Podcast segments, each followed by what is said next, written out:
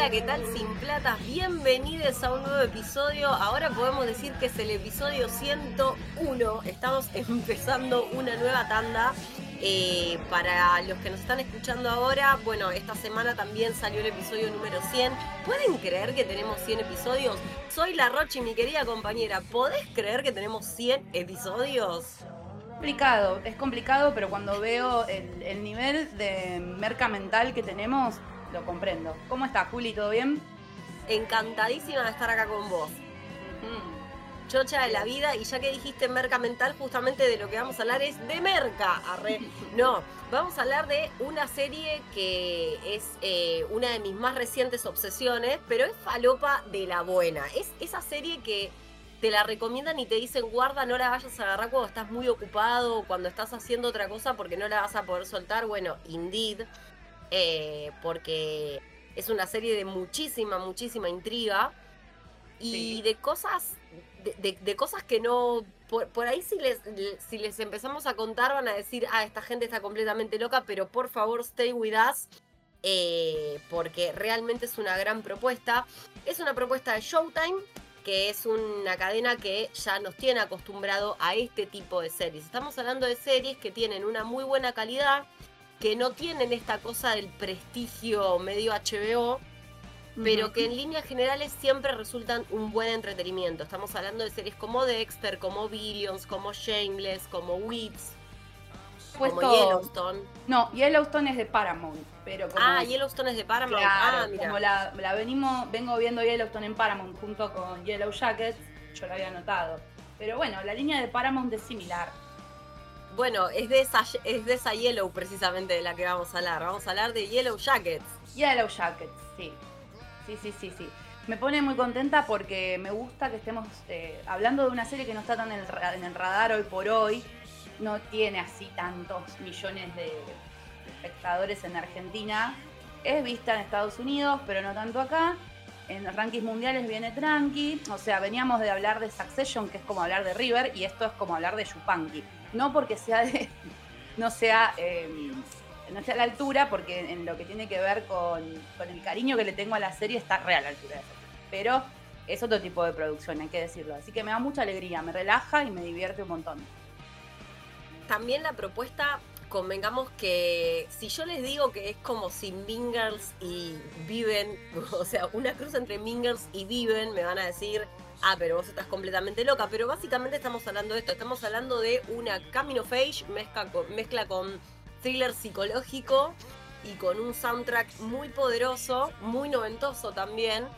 Eh, estamos hablando de adolescentes caníbales, así, pa, se las tiramos como, como viene en caliente, pero vamos a profundizar un poco. La primera parte de este episodio, para que se queden tranquiles, va a ser sin spoiler, porque la idea es que la vean, si no la vieron, y que sepan más o menos qué esperar y a qué atenerse. Y después en la segunda mitad le vamos a dar rienda suelta porque yo creo que desde Lost, que no había una serie que estuviera tan estallada en Reddit en cuanto a qué carajo está pasando. Bueno, por ahí exagero, no digo desde Lost, pero realmente es una serie de que todo el tiempo estás preguntándote qué es lo que está pasando, no entiendo qué es lo que me están queriendo decir. Em, sobre todo porque... Sí. ¿Por qué? Sí. Sí, sí, no digo que se parecen recursos. Te interrumpí por eso, porque tiene recursos similares. Esto de tirarte como plantarte distintas semillas. Totalmente. Bueno, un poco, un poco esto de, plantar las semillas, un poco también de Lord of the Flies, del Señor de las Moscas. O sea, tenemos como. Podemos rastrear algunos elementos que están en, Yellow Jackets en distintas producciones. Pero la historia básicamente, ¿de qué va? Si les tenemos que contar de qué va, las Yellow Jackets son un equipo femenino de fútbol de un colegio secundario de New Jersey que en 1996 la están pasando bomba. Son jugadoras hiper talentosas, acaban de clasificar para jugar el torneo nacional, pero bueno, sucede la tragedia, básicamente, o sea, ocurre lo peor, que es que cuando están en viaje a jugar ese torneo, el avión se cae. Y nosotras a partir de ese evento vamos a estar viendo durante toda la serie dos líneas temporales. La primera línea temporal es la que abarca lo que sería la previa a ese viaje y la supervivencia de las chicas, de algunas de las chicas, que pasan 19 meses perdidas en el medio de la nada. Y la segunda línea temporal va a ser la que justamente nos va a mostrar a algunas de las sobrevivientes durante su adultez y con todas las consecuencias que ese evento tuvo en sus vidas, no solo desde el punto de vista de la salud psicológica, mental, emocional, sino también desde todo lo que se rumoreó y se habló sobre cómo hicieron para mantenerse con vida durante más de un año y medio en el medio de la nada sin demasiados recursos. Em, ¿Por qué les recomendamos esa serie? ¿Por, qué nos parece que está buena? Primero y principal, porque es falopa. Yo no sé cómo lo viviste vos, Ro, pero yo la había arrancado cuando ya estaban los 8 de los 10 episodios de la primera temporada fuera y fue imposible de soltar. ¿Qué me pasó a mí? Eh, la verdad es que siempre me llamó la atención el arte de las promos y el casting. Y bueno, después cuando empecé a juntarme con ustedes sin platas y fuimos sin platas, eh, que era como una serie que las tres miraban, Vir, Lu y vos, y dije, che, me voy a sumar, no hay muchos episodios, eh, tengo a mano Paramount y la verdad es que me emocionó muchísimo el casting por empezar y que la sentí bastante fresca en general, como la propuesta en general, la cuestión nostálgica y no pude parar de verla también, me la devoré. De hecho, eh, la había empezado a ver sola, lo sumé a mi novio. Entonces vi de vuelta un par de episodios, o sea, hice una segunda eh, rewatch. Y la verdad que sí, me obsesioné porque este, este estilo de recurso que te tira una punta y después vamos a ver cuándo lo retomamos, a mí me, me conmueve, me, llena, me llena intriga, mejor dicho. Y bueno, una cosa que suele decirse de esta serie es que tiene como puntos en común con The Wilds, que es una serie de Amazon, donde hay solamente una línea temporal, que es la de un grupo de adolescentes que están en una isla. Lo que pasa es que es diferente por qué están en la isla. Eh, nada más que son chicas y son adolescentes, pero digamos que es distinta y la verdad que la calidad y el casting no tiene nada que ver con esta, con Yellow Jackets. Em, a mí lo que me gustó también em, es el condimento de la nostalgia, que todo el tiempo la serie recurre a eso. Está bien, entiendo que quizás eh, nos dejó como muy en esa eh, el éxito de Stranger Things, pero acá está focalizado en los 90 el elemento nostálgico y me, llega más por una cuestión generacional. A vos te debe pasar igual, Juli. O sea, las menciones a películas de los 90, el, amor por los VHS, la música, la ropa, las referencias en los diálogos, todo apunta a los 90, entonces es muy conmovedora para mí. Incluso desde el cast, que es otro de, los puntos, de los puntos muy fuertes que tiene la serie, también hay una cosa muy, muy noventosa en las personas que participan por lo menos eh, en, no sé si en la mayoría, pero en, en buena parte de ellas, y que dos partes, ¿no? Va, que, tres partes, ¿no? Hablando de, actrices poderosas de los 90, mujeres que empezamos a ver en aquellos tiempos y que al día de hoy siguen siendo bombas. Y si te parece, nos metemos un poco con ese cast, porque es algo para vender. Realmente es algo para venderles la serie. Primero y principal está una favorita de House of Sin Plata, porque ya hemos hablado de ella cuando estábamos, cuando apareció, cuando tuvo la, la e, e, ese, momento brillante en The Last of Us, que es la grandiosa Melanie Linsky, que si no saben de quién estamos hablando, primero googlen y segundo recuerden que en Ever After, que es la película protagonizada por Drew Barrymore, que yo voy a atreverme a afirmar que es la mejor adaptación cinematográfica de Cenicienta que yo haya visto en mi vida, Melanie es la hermana Piola. Hay una hermanastra que es un poquito más conchuda y está Melanie que es la hermanastra más relajada. Y ella es una actriz del, carajo, también está en Criaturas Celestiales, eso que, que lo habías comentado vos aquí en... Exacto. Sí, sí, la verdad que la, agregué porque es una película que quedó como muy afuera del radar también, noventosa, dirigida por el gran Peter Jackson, que la gente lo, todos lo asocian generalmente a, la trilogía de Lord of the Rings, y acá está con nada más ni nada menos que Kate, Winslet, y mm, la verdad que es, es una peli de temática queer de 1994, no hay muchas, y que estén bien logradas, que no sean un bajonazo como Boys Don't Cry. Eh, la verdad que la recontra recomiendo esa peli. Yo la conocí ahí a ella, está muy chiquitita. Sí, estaba recontra chiquita en esa época, es una bebé y ahora es una señora divina, hermosa, increíble, gran, gran, gran actriz.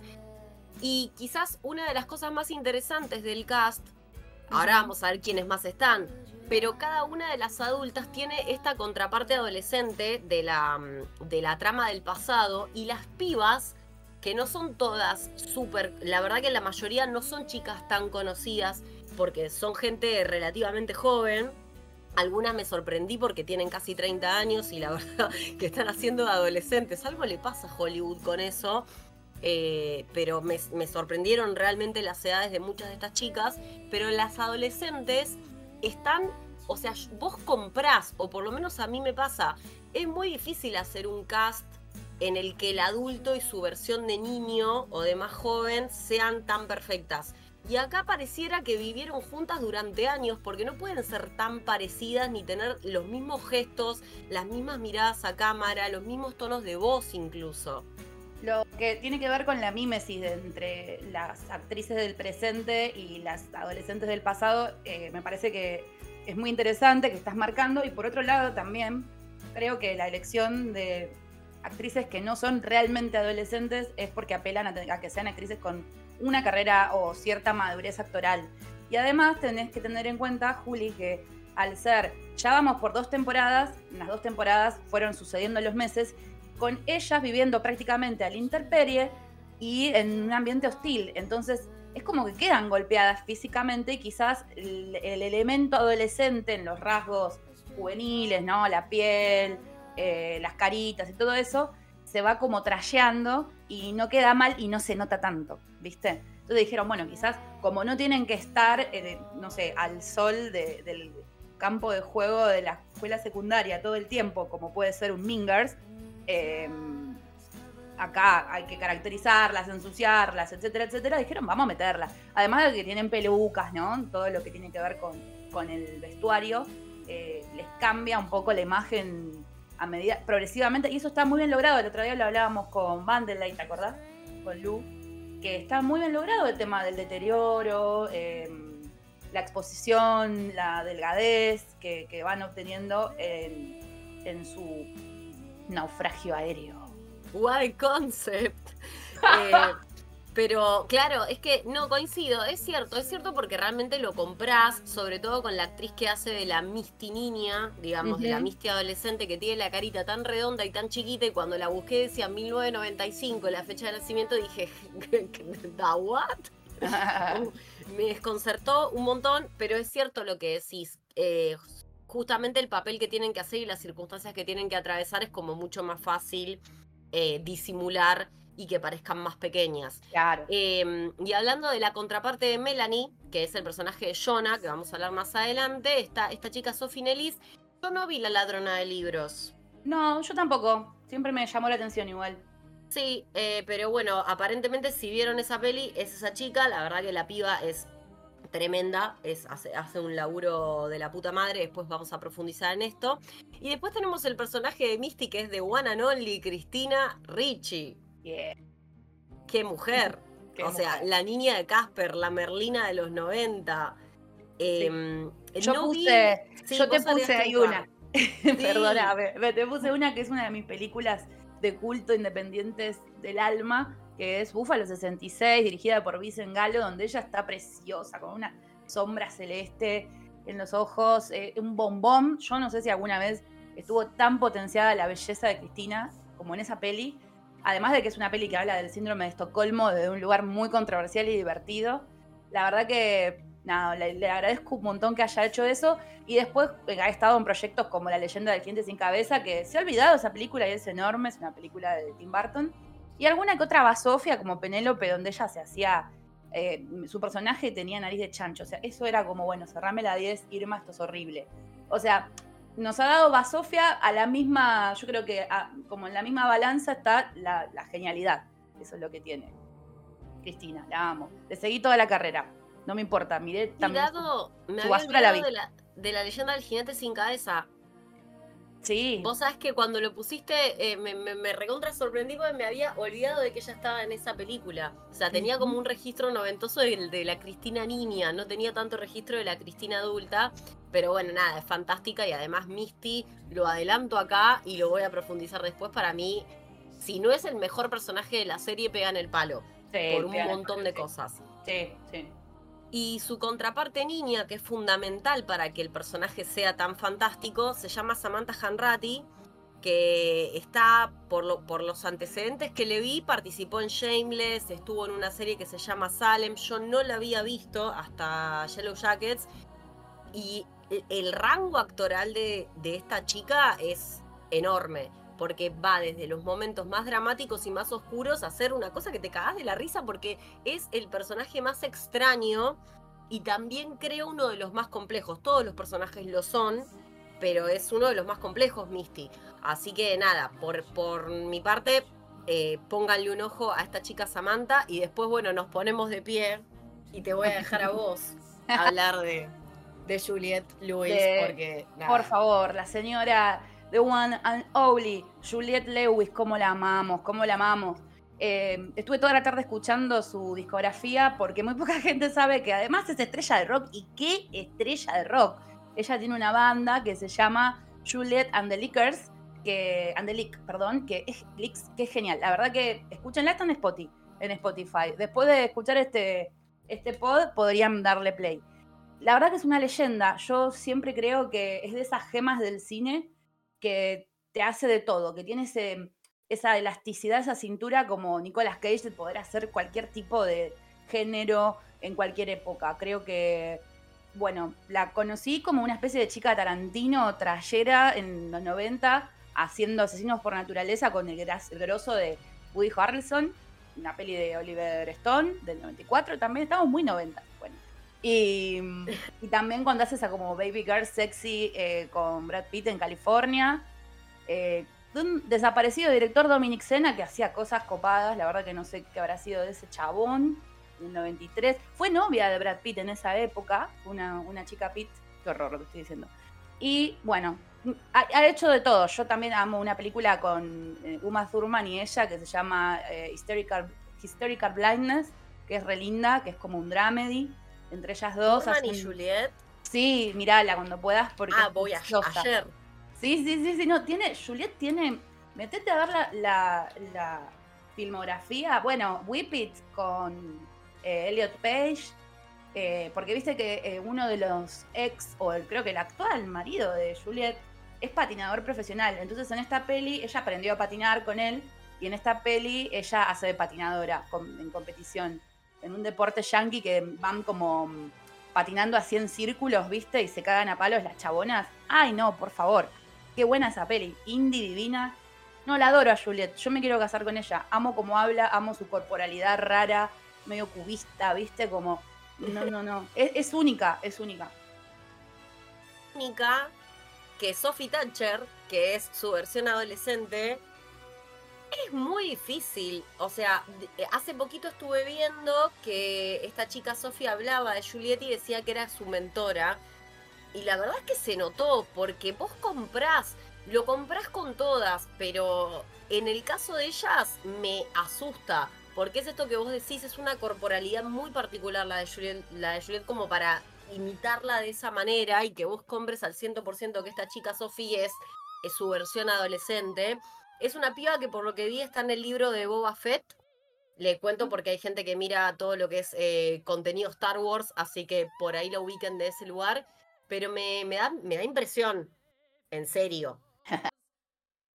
es que posta que se parecen muchísimo. Y después, bueno, completamos lo que sería la, la tanda de protagonistas, en principio, con Tony Cypress, que estuvo en Héroes, en una serie que se llama Imborrable. No la había visto hasta ahora.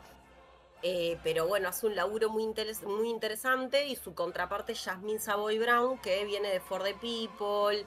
Eh, están de Leftovers, que es una de las series favoritas de House of, Sin Plata también, especialmente de nosotras dos. Sí. Em, ya, le daremos un, episodio. Sí. la tengo que terminar. Mm.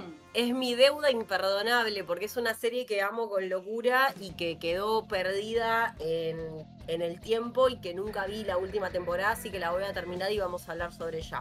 Y también están las últimas dos pelis de la saga de Scream. Así que bueno, son esas caras que por ahí si las ven las, ubican de allá.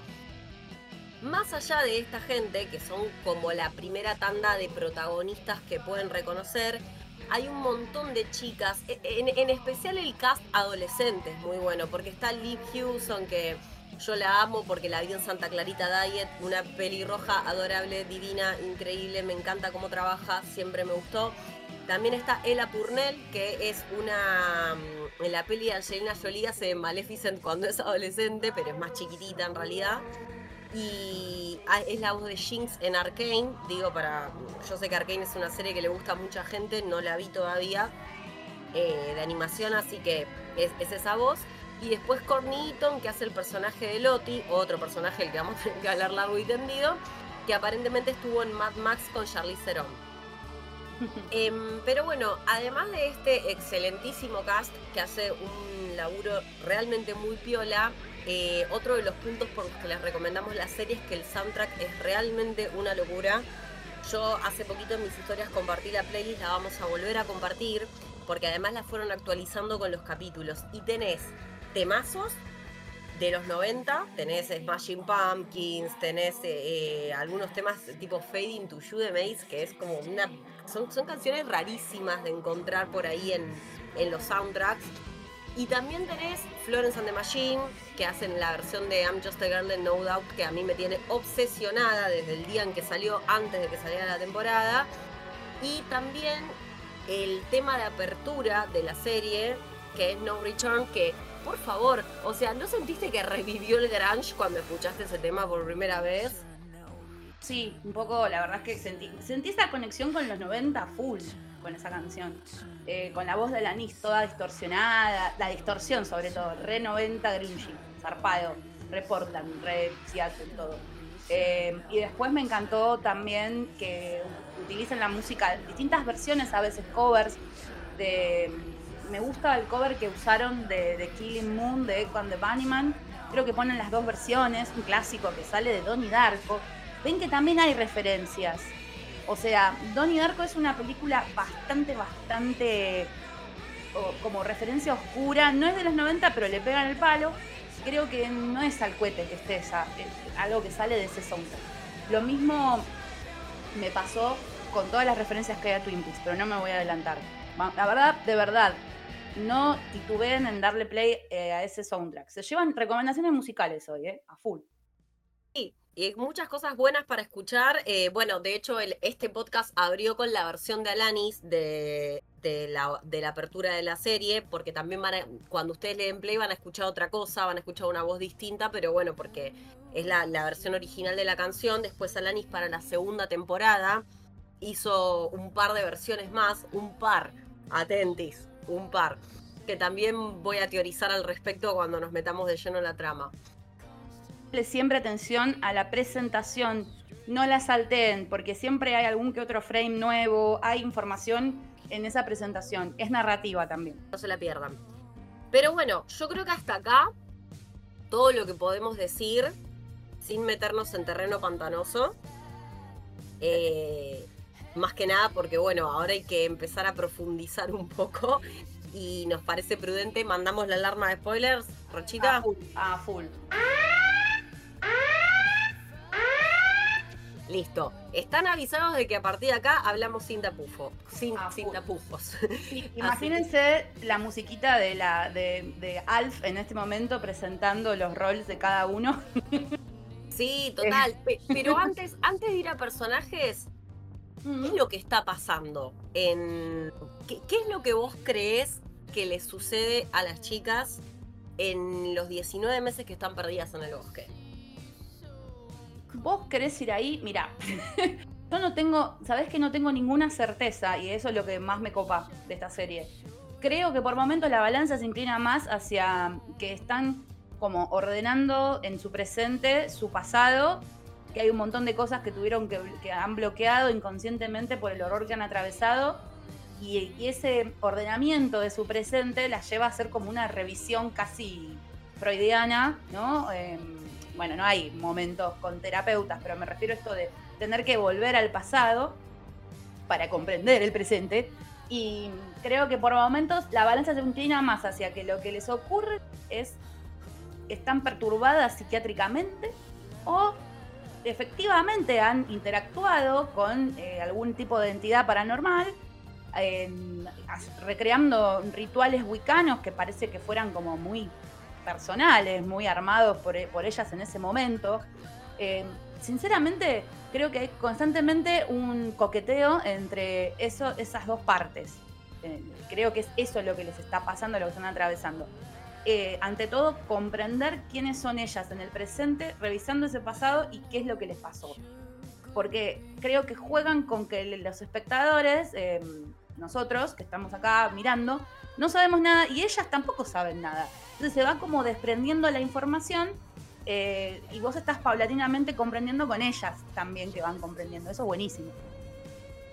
Sí, además hay un poco de, de esta entidad que ellas, eh, e, e, esa, esa, entidad en la que ellas depositan las decisiones que toman cuando empiezan a necesitar sobrevivir, porque obviamente vos, lo que ves para mí es esta primera parte que es la de la esperanza, cuando ellas en los primeros días creen que las van a encontrar y no saben que no, que no las van a encontrar precisamente por el accionar de Misty.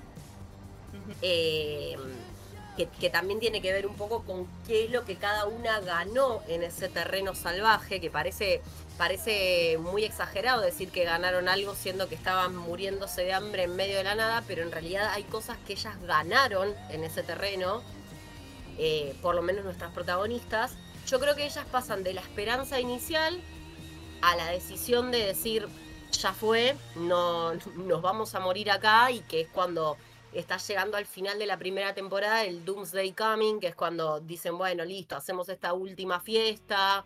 Que de hecho las pibas se organizan bastante bien. Yo creo que me tiro a morir. Cuando las ves hirviendo los, los trapos, porque claro, encima son todas chicas menstruando en el medio de la nada, con tres pibes, porque también están los personajes masculinos, que por ahí uno no los nombra tanto, pero también son nodales, que son el entrenador, eh, el coach Ben que sigue vivo de milagro, porque aparte está con la pata quebrada, o sea, es, bastante milagroso que ese tipo siga vivo, que no se lo hayan papeado, que no haya caído al asador. Travis, que es como el interés amoroso de Natalie, y Javi, el hermano más chico de Travis, que bueno, digo Javi y se me estruja el corazón ahora. Pero eh, eh, la verdad que encuentran maneras de sobrevivir bastante interesantes para hacer la situación desesperada, pero cuando finalmente se rinden, para mí tienen ese primer quiebre psicológico que es cuando Misty tiene, porque Misty a todo esto está tan enamorada, que como está enamorada del coach que le quiere dar los hongos y toda la bola, porque ella consigue hongos alucinógenos, es un personaje muy friki el de Misty, es como la típica chica nerd. Eh, que lo que gana al estar en el bosque es que las mismas personas que se burlaban de ella y que en general la menospreciaban empiezan a necesitarla porque es la única que tiene los conocimientos de supervivencia que necesitan para poder salir adelante. Entonces, ese episodio para mí es el primer quiebre, que es cuando comen los hongos alucinógenos y está esta combinación del hambre, del deseo, de la naturaleza salvaje, eh, esta Jonah que le dice a Javi tipo corre y Javi desaparece por unos cuantos episodios hasta que lo volvemos a ver. Em, ahí es cuando se empieza a abrir la posibilidad de que pasen cosas raras. Eh, y después en la segunda temporada lo que terminas viendo es que es todo producto del hambre. Y yo estoy muy convencida, respondiendo a mi propia pregunta, de que esto tiene que ver con una cuestión de salud mental. Obviamente no se puede descartar hasta el final lo sobrenatural. Pero yo siento que es la entidad que ellas crearon, primero para tener algo en que creer, porque en una situación desesperada vos necesitas pensar que existe algo que te protege, y segundo para poder justificarse las atrocidades que van a cometer por el hambre y por la desesperación. Yo, yo, también otra cosa que quiero aclarar es que como la serie pasa constantemente en flashbacks y flash forward, eh, o sea, flash forwards, eh, hay cosas que cuando uno arranca a ver la primera temporada conviven con cierta, entre comillas, normalidad de actividad de supervivencia con lo extraño, más el presente. E-, esto es como algo que pasa mucho en la primera temporada. Es un bombardeo la primera temporada, de imágenes, de situaciones. Está lo extraño, em, que lo más que extraño es casi fantástico. Eh, y después esto que decís vos, Juli, la cuestión de la compensación psicológica em, que, que tienen ellas, y también no solamente el hambre, yo pienso que el aislamiento, el no saber dónde estás, el frío, el descansar mal, el desarraigo, tantas cosas que te pueden hacer generar, eh, bueno, el inconsciente colectivo además, ¿no? Estar conectadas como grupo y que crear una deidad en la que todas crean y que todas la puedan visualizar de alguna forma, em, es consecuencia de todos esos factores. Ahora, vamos a hablar un poco de los roles, porque em, eh, si bien los roles van a ir también mutando, en un principio están planteados con Thaisa, que es como cuando ellas estaban, eh, digamos, en su escuela con su equipo de fútbol, era la líder medio negativa, era re salvaje, arranca quebrándole la pierna a una chica de un equipo opuesto, oponente, eh, y en el presente tiene problemas de sonambulismo que los desarrolló en, esta, en, este Perdidos, en este naufragio, como digo yo, y además es política, o sea, está como aspirando a ser senadora. Después tenemos a Van, que es la pelirroja medio renegada, medio mm, siempre como malhumorada y va a ser interés romántico en el pasado de Thaisa y que es como una especie de mm, storyteller del grupo, ¿no? Ella es la cinéfila, la que al lado del fuego les cuenta películas no sé, que ella se ve que mira mucho cine y después cuando en el presente ella aparece, ya en la segunda temporada, es dueña de un videoclub, o sea, se ve que siguió con, esa línea. ¡Qué mujer! Yo estoy obsesionada con Loren. Lo que rompí las pelotas con Loren porque Loren no. Y Rochi no me va a dejar mentir, Loren no aparecía. Yo sabía que en la segunda temporada estaba y hacía de Van. Que eso también habla de cómo la serie te va develando información. Nosotras no sabemos que Van está viva en la primera temporada. En la segunda vos confirmás que Loti y Van sobrevivieron, pero si no, no lo sabías. Algo que quería mencionar sobre Thaisa, ahí está lo más interesante. Thaisa comete la primera kill, básicamente, porque la chica a la que le quiebra la pierna no es del equipo rival, la chica a la que le quiebra la pierna es del equipo de ellas.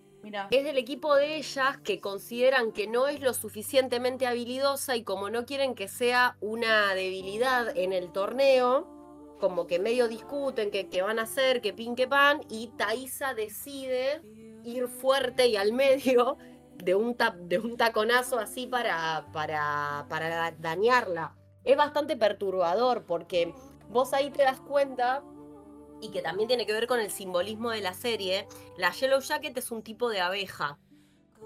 Es algo, un simbolismo que se retoma en la segunda temporada con las colonias de abejas que tienen en la comunidad de Loti, que es esto de, en la naturaleza no existe el bien y el mal.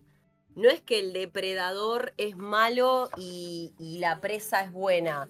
Existe la supervivencia y se hace lo necesario para sobrevivir. Exacto, la supervivencia del más apto.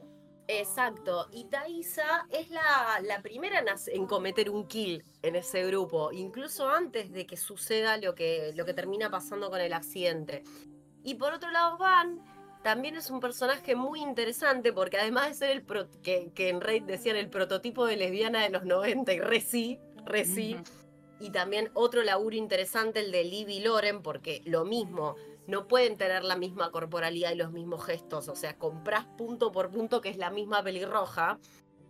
Eh, lo interesante de Van es que eh, es junto con Misty los dos personajes que más adhieren al culto que se genera en torno a Loti. Y Van para mí no abandonó eso del todo. Hay cosas muy interesantes del final de temporada que podemos hablar un poquito más adelante para por ahí entrar a qué esperamos para la próxima, pero yo siento que Van compra a un nivel muy profundo el tema de que efectivamente existe una entidad y que es esa entidad la que les provee de alimento y que lo va comprando cada vez más, eh, con, cada vez más fuerza. Para mí Misty no lo compra, Misty lo que hace, lo hace porque le da la posición que ella quería tener. Misty, ¿qué es Twin Peaks? ¿Y por qué es Twin Peaks? Claro, no. Además, lo que creo que Misty está constantemente haciendo es buscando encajar. Ser útil y encajar porque siempre ha sido un chivo expiatorio. Entonces, es como que Estado le dio la oportunidad, además de que Misty se la manda, ¿no? Misty es la que se deshace de la caja negra del avión. O sea, listo, te van a encontrar en el año del arquero. Bien. Sobre Misty, yo ya dijimos que ella es la friki del grupo, es como un Google caminando en el bosque, se identifica qué planta es venenosa, qué, planta no, lo medicinal, lo que no. Tiene habilidades, entonces eh, su inteligencia va a multiplicarse en ámbitos, es detectivesca y además es la que tiene menos o sea, es re cold blood, o sea, es recontra asesina. Tiene como una especie de mm, síndrome de Manhausen con, en general, porque le copa que la necesiten cuando las personas están débiles. Eh, y si no, las debilita. O sea, por eso digo que tiene como un coqueteo con el Manhausen, que si no saben lo que es, es cuando una persona eh, busca que la otra constantemente esté enferma, y si no está enferma, la enferma, para poder cuidarla y sentir así que es, es necesitada. Es un síndrome, una enfermedad mental heavy. Eh, bien, y otra cosa que, yo siempre insisto es que ella es Twin Peaks. Es el personaje que encarna más guiños a Twin Peaks porque su mascota en el presente es un, es un loro que se llama Calígula. Eh, bueno, con un nombre muy sugerente, ¿no? Estamos hablando de un emperador que era un reverendo, un reventado, degenerado, sodomita. Eh, bueno. sodomita. es que sí. El, tren de insultos es, maravilloso. Y además eh, hay un episodio, que es un episodio muy, muy sugerente, muy lindo, en la segunda temporada, donde ella tiene una alucinación y está em, detrás de un, perdón, delante de un telón rojo con una luz iluminada exactamente igual que en las ensoniaciones de Twin Peaks, que generalmente anunciaban el mal en Twin Peaks. Entonces, yo creo que ahí hay un niño que eh, tiene que ver con lo que pasa en Twin Peaks, este tema de la dualidad, este tema del, doble. Eh, Misty tiene muchas personalidades, por eso dije lo de las habilidades y las inteligencias. Vieron que generalmente una persona promedio desarrolla ah, como mucho una o dos inteligencias y ella tiene muchas.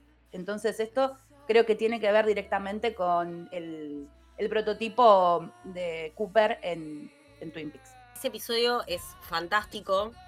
De hecho, es el episodio que cuando nosotras le decíamos presten atención a las variaciones de la apertura de todo lo que es la Season 2, eh, ese episodio tiene una versión distinta del, del, opening, cantada por Alanis, pero que no es la misma que canta Alanis, que la estrenan aproximadamente en el episodio 3 o 4, no recuerdo. Es otra cosa, porque para mí es el episodio que eh, representa la ruptura definitiva de la psiquis de todas en cierto punto y que es el que abre la puerta a todo lo que estaba oculto o reprimido, en especial a todas esas cosas que ellas mismas se preguntan si las recuerdan como son. Hay, hay momentos en los que ellas hablan tipo, pero vos, vos realmente te acordás de todo lo que pasó ahí afuera, vos realmente tenés un registro de esto. Y que también, en el caso de Misty, esto de que rompe la caja, no es. Eh, eh, ella comete muchas atrocidades. Y vos te das cuenta de que todo lo que hace está convencida de. Para variar, yo me estoy encargando. Yo estoy resolviendo las cosas. Entonces, en, el, en, la primera season, ¿cuál es el conflicto? El conflicto es que hay una persona que las está chantajeando a, a las chicas con este tema de de que supuestamente sabe lo que, sabe lo que hicieron, que tiene que ver con el canibalismo, que en la primera temporada nadie te lo confirma, salvo por lo que sería la escena inicial, em, y que en la segunda termina cobrando peso cuando efectivamente se comen a la primera persona, pero no de la manera que todos pensábamos que se la iba a comer, porque la serie también juega mucho con eso. Pero mm, Misty siempre se encarga hay una periodista que está tratando de averiguar sobre las Yellow Jackets, la encierra, la, la, mete y la encierra en el sótano, por ejemplo. O Natalie desaparece y cuando Natalie desaparece y la va a buscar, ella no tiene problema en chantajear gente, no tiene problema en, en usar las drogas, porque para colmo ella accede a drogas muy fácil porque es enfermera. No se me ocurre un personaje más peligroso que Misty para estar a cargo del cuidado de adultos mayores en un, en un geriátrico, ¿no? Creo que trabaja una cosa así. Es Por eso te digo lo del Manhausen también. Tiene muchos rasgos sacados de que, referencian a otras ficciones y a otras situaciones, eh, Misty. Por eso decía como de, el rango, y también porque lo, eh, lo que vos dijiste hace unos minutos, lo vuelve todo esto al personaje súper interesante, el más interesante. Sí, porque incluso cuando niña vos te das cuenta de que también pasa esas cosas, porque le pasa con Crystal. Y hay, hay, algo muy, muy triste también ahí, porque Misty, en medio de toda esta gente, porque además de las protagonistas, tenemos a un montón de chicas que, bueno, son candidatas a hacer el asado a la brevedad, eh, que son como los personajitos más secundarios. Y vos te das cuenta de que ella no tiene vínculo, un vínculo de amistad genuino con nadie y lo termina teniendo con esta chica Crystal, que es una de las piditas que están ahí, que aparte Misty es fanática de los musicales, que eso también em, me parece un rasgo muy tierno y que es lo que la vincula con Walter, porque sí, el Wood, que yo estaba como, ¿qué? Hacía un montón de años que no lo veía a, a Elijah en pantalla y que hace este personaje de este tipo que por ahora no sabemos o no estamos 100% seguras de sus motivaciones. Yo creo que es un friki de verdad. O sea, yo creo que es genuinamente un friki y que a genuinamente le gusta Misty, porque está tan loco como ella, está igual de, de cagado de la cabeza. Está repirado, Walter. Está repirado, Walter. Son una pareja perfecta por eso, porque también es del tipo de Misty, el fin justifica los medios. Yo tengo que resolver esta situación y la voy a resolver, o sea, caiga quien caiga. Eh, y también están vinculados por los musicales. Yo me reía porque en, el anteúltimo episodio está él haciendo cosas en la casa y de fondo había un tema de swing y todo, o sea, nada que ver, están desquiciados. Y ella tiene este vínculo con Crystal al punto que se confía y le termina contando lo de la caja negra del avión, que es un error muy grave el que comete Misty en ese momento y lo resuelve tirándola, pero, pero vos te das cuenta que Misty no es que la quiere matar, Misty se desespera y la empuja por un acantilado y Crystal se va a la mierda, que encima ni siquiera recupera el cuerpo para sobrevivir. Qué garrón lo de Crystal. Que de hecho no aparece el cuerpo. Puede llegar a ser algo que se retome en la otra temporada, porque quedó, quedó colgado. Muchas cosas en torno a Misty pueden llegar a ser retomadas, eso lo tenemos así como yo lo anoté en la lista de las cosas que creo que van a van a retomarse o que al menos me resultan un interrogante. Bueno, después, qué sé yo, voy a hablar un poco de Jonah, que Jonah lo que tiene, un personaje que en la primera temporada está muy centrada en ella, eh, porque ella es como la invisible que está detrás de la popular, que la popular era Jackie, que Jackie es el primer asadito de las chicas, y, es la que la traiciona, y quizás es como la que tiene menos calidad como persona, eh, a simple vista y que tiene así como esos conflictos de identidad que no sabe bien quién es. Eh, es una persona conflictuada también en el pasado y en el presente. En el presente tiene también conflictos con su maternidad, no tiene una muy buena relación con su hija eh, y tampoco se siente muy tranquila con lo que, lo que finalmente terminó siendo. O sea, suele problematizar el tema de que ella es ama de casa y que no, no tiene plata, ¿no? Como que no trascendió mucho. Esto es Jonah, que es un personaje que va creciendo un montón, así es planteado, y después va creciendo, va creciendo, se termina transformando en la desmembradora, en la más sanguinaria em, de, grupo. Y mm, la verdad es que después quiero hablar de Loti, pero ¿vos tenés algo para remarcar de Jonah? Lo que quería mencionar es justamente esto que veníamos diciendo hace un rato, cómo cada una de ellas en la sociedad era una persona y cuando llegan a lo salvaje se convierten en otra que paradójicamente es más liberadora para ellas. Que es algo que se retoma incluso en la charla que tiene cuando Lottie ya está en la segunda temporada hablando con esta figura de la Antler Queen, O sea, de, de, esta, este ser misterioso que ahora sabemos que la primera debe haber sido Natalie, pero no estamos seguras de que haya sido siempre Natalie. Es la conclusión que, a la que llegamos con el final de la temporada. Esta cosa de que son realmente ellas mismas cuando se encuentran. Y tiene que ver con eso, porque Jonah era la invisible, Jonah era la amiga de la Queen Bee, que es el personaje de Jackie, que también esto de que la serie te engaña. Imagínense que cuando vos arrancás la serie, eh, lo primero que ves es que están, es una cacería ritual, porque es una cacería ya de muy consolidada, te das cuenta que no es algo que pasó a las dos semanas de haber caído, eh, de haberse caído el avión, que están persiguiendo una chica que tiene un collarcito, que es el collar de Jackie, un collar que Jackie le pone a Jonah y que va circulando entre las chicas, bla, bla, bla. Entonces, claro, uno toda la primera temporada, como Jackie, de ser la reina abeja en la sociedad, a ser una inútil en la selva, porque el conflicto con Jackie pasa por ahí, pasa porque es la que no hace tareas, es la que no demuestra servir para nada. Eh, Jonah siempre se sintió como invisible al lado de Jackie y paradójicamente se estaba agarchando al novio, que es Jeff, que es el actual esposo de Jonah, y que es también el padre de el bebé que ella tiene y pierde durante el exilio este cuando, cuando están perdidas que eso también determina mucho la relación que tiene con Cali, la hija, que bueno, igual a Cali habría que ahogarla en la pileta, porque qué personaje pesado, Cali, por favor. Yo no quiero ser mala, porque se supone que es una adolescente, pero qué densa que es Cali, por el amor de Dios. Sí. Em, y como que la perversión que en sociedad Jonah lo experimenta desde lo sexual, esto de cogerse al novio de la mejor amiga, esto de que la primera vez que la ves está masturbando con una foto del hijo del novio de la hija. O sea, no es, no, es, un, es un personaje que tiene algo oscuro y que en ese rol de carnicera lo puede canalizar. Sí, sí, y esa es una, es una línea que se, que se explora todo el tiempo en la serie. Todo el tiempo pasan cosas que, que están en el espectro del oscuro en torno a ella y, y ocurren en un momento como con un entorno un entorno que queda sorprendido. Por ejemplo, ¿viste cuando eh, le molesta el, conejito y lo termina cocinando al conejito?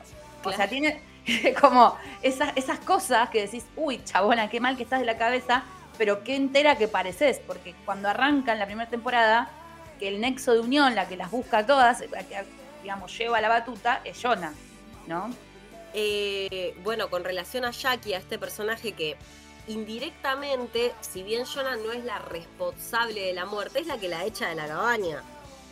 Ellas tienen una discusión muy fuerte, la echa de la cabaña y Jackie aparece al otro día congelada, muerta, que es un quiebre en la psiqui de Jonah. De hecho, eh, durante el principio de la segunda temporada, hasta que la hacen asado, está con el cadáver ahí, que lo maquilla y toda la bola, que Thaisa lo descubre y dice, che, chicas, me parece que Jonah no está bien. O sea, porque tienen al muerto tirado ahí y ella va y habla y tiene conversaciones y se siente muy sola, porque Jackie en definitiva era su mejor amiga.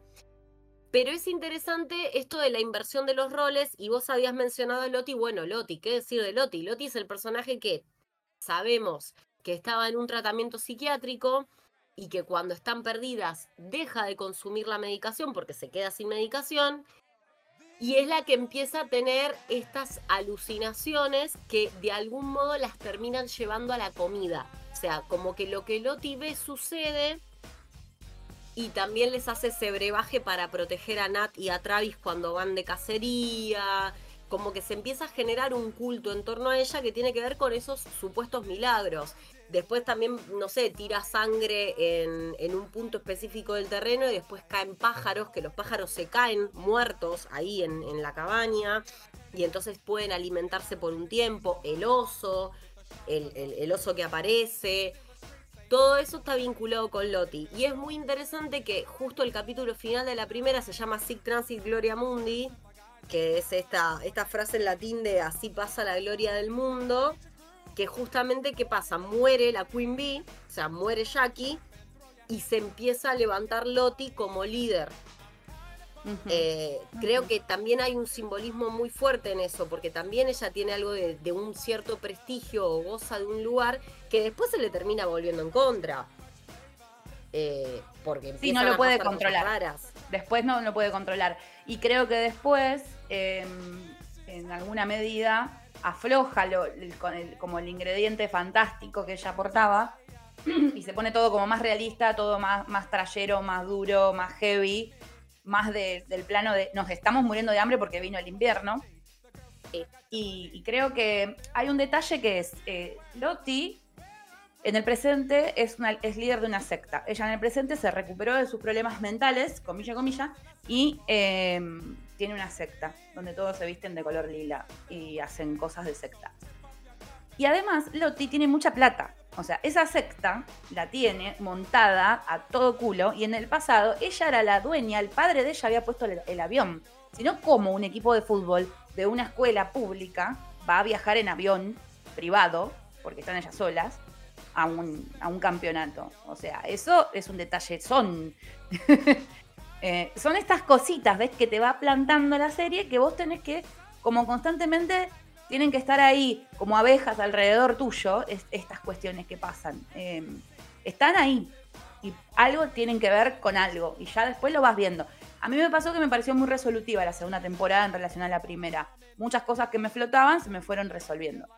Ahora vamos a Nat, a hablar un poco de Nat, eh, que es la gran del grupo, que es la rebelde sin causa, alcohólica incipiente adolescente y efectivamente adicta en el presente en el pasado, perdón, alcohólica en el pasado, incipiente y adicta en el presente.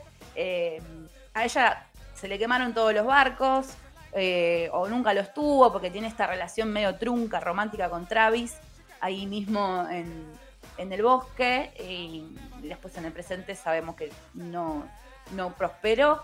Y bueno, a mí me parece como el personaje más auténtico, eh, la que nunca finge, la que siempre se opone a, a cuando las cosas están yendo eh, se están poniendo peludas o, se pasan, se van de control. Así que, ¿qué tenés para decirme de Nat? Eh, primero el personaje que vamos a extrañar. Sí. El gran plot twist del final de temporada, digamos, que es que, que, tiene que ver justamente con cómo las chicas de algún modo se ven envueltas otra vez en el rito que encontraron para la supervivencia. Porque es, así, Natalie al principio es la cazadora, es la que ayuda también un poco al coach a armar el mapa, que empiezan a, notar esto de, que hay lugares que tienen un símbolo, que esto, esto también es importante, que no lo habíamos mencionado, pero el tema del símbolo del hombrecito que está atravesado, que todavía no se sabe qué pasa con ese, con ese símbolo, que es el símbolo que marca el árbol donde Javi, el hermano de, de Travis, estuvo sobreviviendo varios meses hasta que volvió a aparecer, pobrecito, ¿para qué? Pero que, también Loti sabe que él está vivo y eso, la vuelta de Javi es una de las cosas que consolida el liderazgo fugaz de Loti. Em, pero toda este, esta cuestión del hombrecito y estas cosas de que sabemos que hubo gente en la cabaña, que hay un tipo muerto que es el aviador, el aviador que encuentran en el ático, que Jackie lo ve en el sueño que tiene el día que muere, que ya ve como en un sueño que todos la meten en la casa y le dicen que la aman. Y, ahí, y, aparece un tipo en el fondo que dice tipo, ay, te estábamos esperando, qué bueno que te nos uniste. Que esos son los puntos de conexión medio de Lost, de los otros. O sea, todas estas Claro.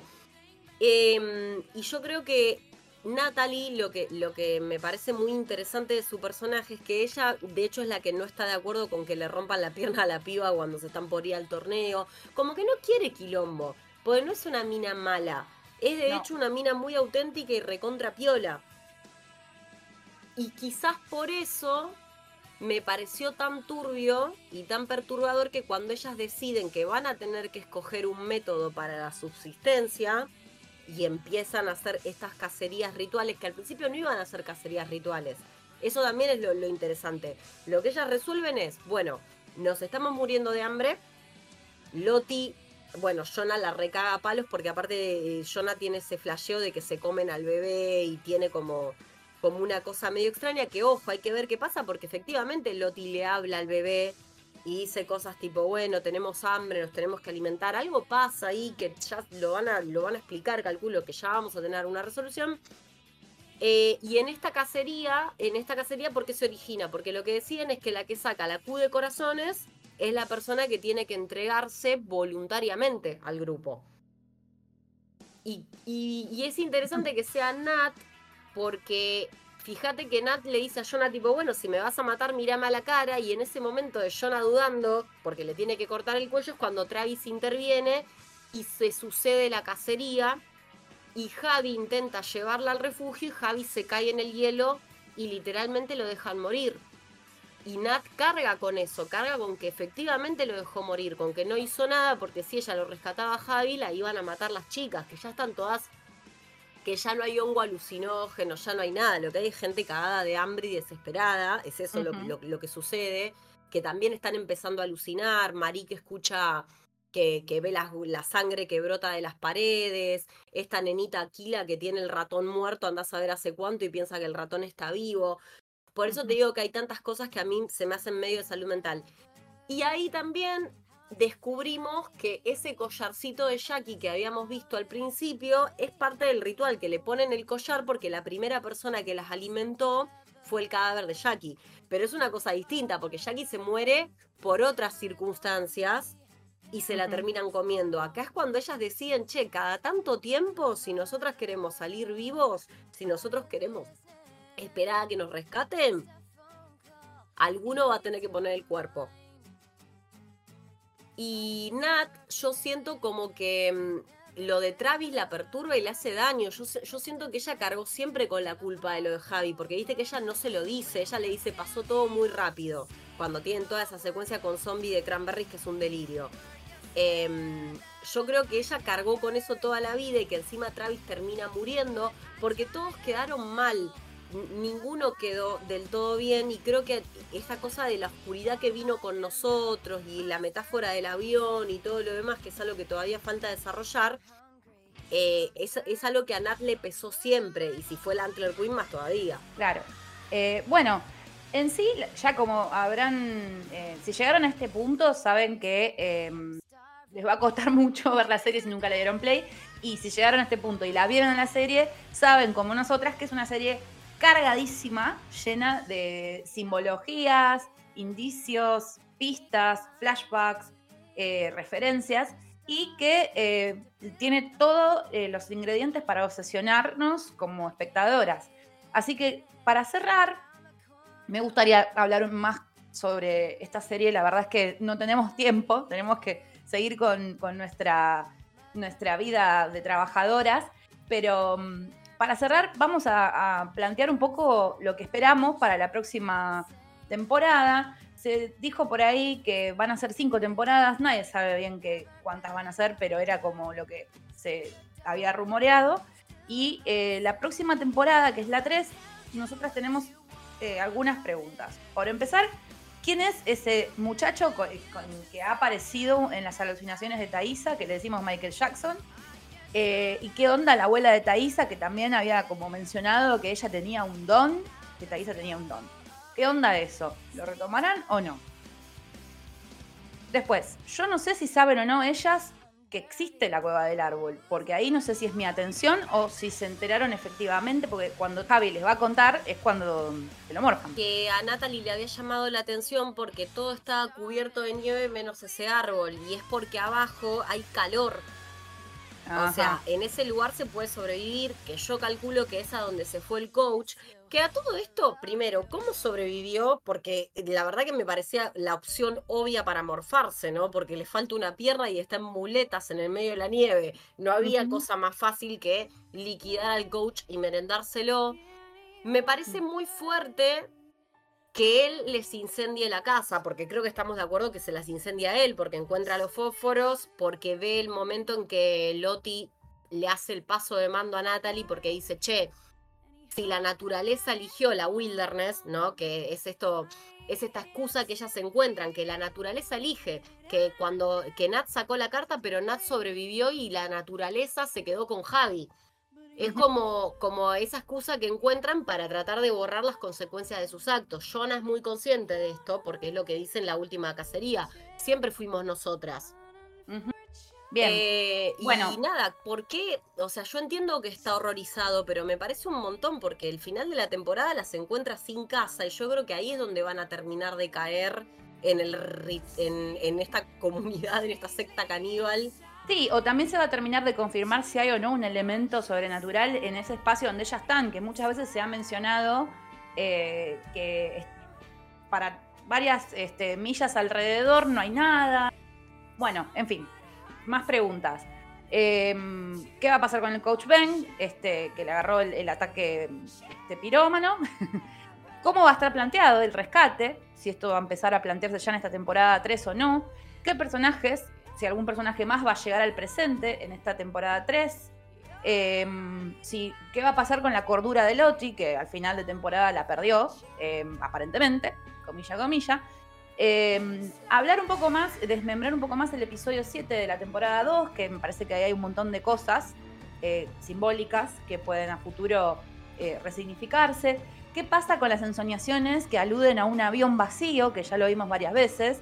Y que Nat lo ve al final, que es como reloj, todo. ¿Y eh, qué va a pasar con el cáncer de Van?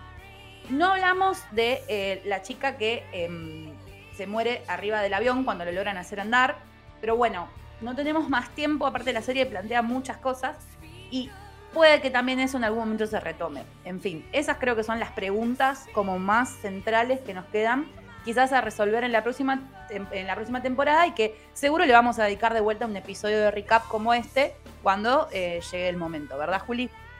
Nosotros acá pasamos más a vuelo de pájaro porque consideramos que si, si, tras, si pasaron los spoilers es porque ya la vieron. Entonces Claro. hay muchas cosas que nosotras las estamos tirando medio como a pie de página porque asumimos que saben de qué estamos hablando.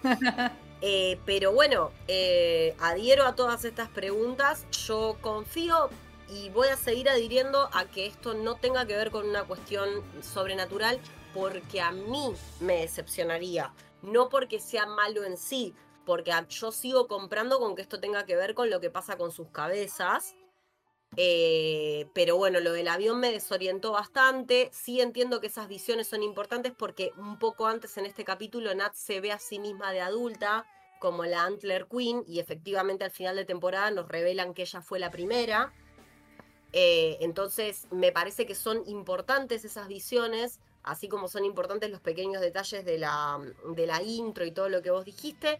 Es una serie que, insisto, si, si llegaron hasta acá se supone que la vieron. Vamos a hacer un recap cuando salga la temporada 3. Y por favor déjennos teorías en comentarios porque nada, vivo por ellas y si no me voy a morir leyendo Reddit. Porque me cuesta salir de Reddit después de cada episodio de Yellow Jackets subieron eso. Así que Sí, sí, sí, Nada. nos deja, nos da mucha manija, nos da mucha manija esta, esta serie. Ahí eh, entonces abrimos el espacio para que nos dejen comentarios, sugerencias, teorías eh, en nuestro Spotify o en nuestro Instagram, que es arroba informa, también nos pueden seguir en Twitter. Así que bueno, Juli, un gustazo haber hecho eh, favor. este recorrido juntas, haber estado manejando todos los sábados a la mañana esta segunda temporada y te mando un beso enorme. Por favor, otro beso grande para vos. Gracias a todos por estar del otro lado. Nos vemos en el próximo episodio 101, episodios and counting. Y A como full. siempre decimos, ¡Vuelvan pronto!